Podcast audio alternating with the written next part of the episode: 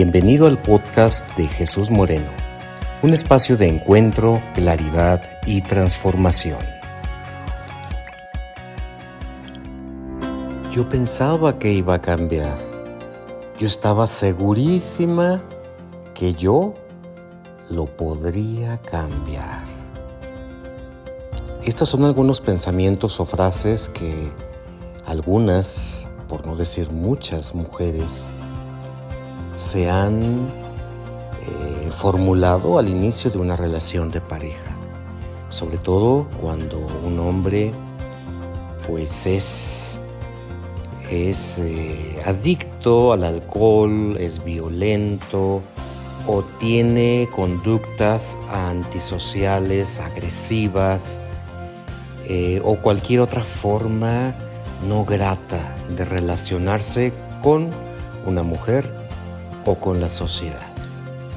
Soy Jesús Moreno, Pepe Chuy, y te invito a este nuevo episodio de tu podcast La voz de tus ancestros, en donde quiero compartir contigo acerca de esta famosa fantasía que muchas mujeres se formulan en, en varias ocasiones en su vida. Yo creía que lo podía cambiar. Te invito a que te quedes hasta el final del episodio. Estoy seguro que encontrarás herramientas útiles para tu vida y claridad y luz en el camino para que puedas sanar tu experiencia de vida.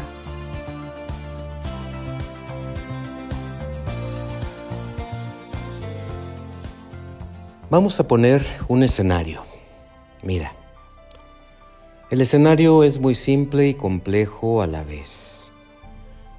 En nuestra sociedad machista, imaginemos una familia en donde el papá tiene problemas de alcohol, es machista y por consecuencia, por consecuencia es muy probable que sea agresivo, que sea violento, desde violencia verbal, violencia emocional, pasando incluso por la violencia física. Imaginemos ahora a una pequeña niña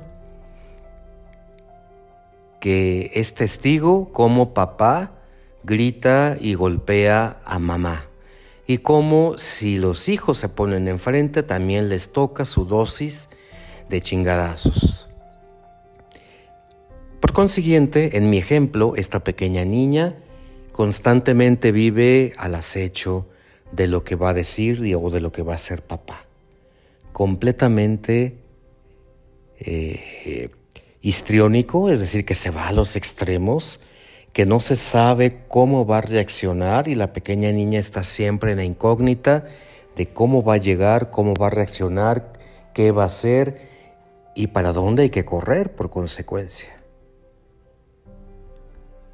Por tal motivo, esta niña eh, siempre se la pasa viviendo al límite, en los extremos y altibajos emocionales.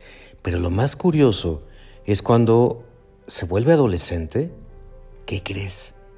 Se enreda con un hombre, con un adolescente, con un joven, con los mismos problemas que papá. Qué curioso. ¿Por qué? Es muy simple. Con esos problemas que, que, presentó papá cuando la pequeña niña, pues eh, necesitaba de afecto, de atención, de protección. No los tuvo, no tuvo esa, esa atención de parte de papá. Por lo tanto, ¿qué es lo que busca esta adolescente? ¿Qué es lo que necesita? Atención, protección y seguridad. Y de repente se encuentra con un imbécil que es idéntico a su papá. Es decir, con, brotes machistas, altaneros, que demuestra fanfarronería, que aparentemente es muy seguro e inconscientemente el adolescente se engancha. Porque dice, ay, mira cuánta seguridad, me trata muy bien, eh, me da mi lugar, me respeta, me quiere mucho, me defiende, es celoso, me cuida, eh, me quiere, me ama. Pero es tan ciega, no puede ver más, no la estoy criticando, es tan ciega que no puede darse cuenta que es una réplica de papá. En otras palabras, le está trayendo de ese chico lo que no obtuvo de papá. Se enreda con él y después cuando empieza la relación, sorpresa, descubre los mismos rasgos de papá, violento, agresivo, alcohólico, fanfarrón, altanero, grosero, golpeador, humillador, etc. Y entonces sucede algo nefasto. Y lo digo así con esas palabras porque no hay otra. Esta niña, esta adolescente, esta jovencita piensa o expresa lo siguiente, lo voy a cambiar. Yo estoy segura que lo voy a cambiar. ¿De dónde surge este pensamiento y esta expresión? Surge del amor infantilizado, es decir, surge del deseo primitivo de su niña interior de querer ver diferente a su padre proyectado en la figura de su parejo, de su novio, de, su esposo, de lo que sea.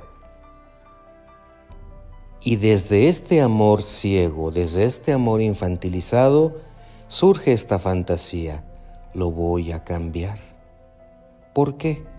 ¿Por qué ese deseo infantilizado? Porque la niña interior desea que por fin su padre le dedique tiempo. Porque por fin desea que su padre la atienda y la respete como mujer, como niña, y le dé su lugar y la trate bien. Pero date cuenta, es un amor infantilizado, es un anhelo de su niña interior pero esta adolescente, esta jovencita no tiene poder ni control alguno sobre otro ser humano. ¿Quién es, ¿Quién es ella para cambiar a un ser humano que está también terriblemente dañado y herido desde su infancia? Y me refiero a su pareja. No lo puede hacer. El otro también está gravemente herido, pero no se da cuenta y no va a aceptar nunca. ¿Cuál es el futuro de esta relación? el desastre total. Una relación tóxica codependiente, una historia más de mujer agredida, de mujer difamada, humillada, golpeada.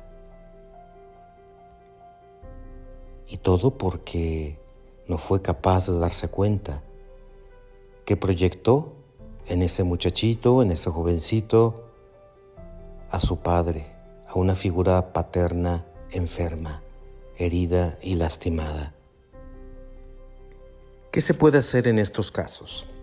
Para salir de una relación de este tipo, solamente hay dos posibles soluciones.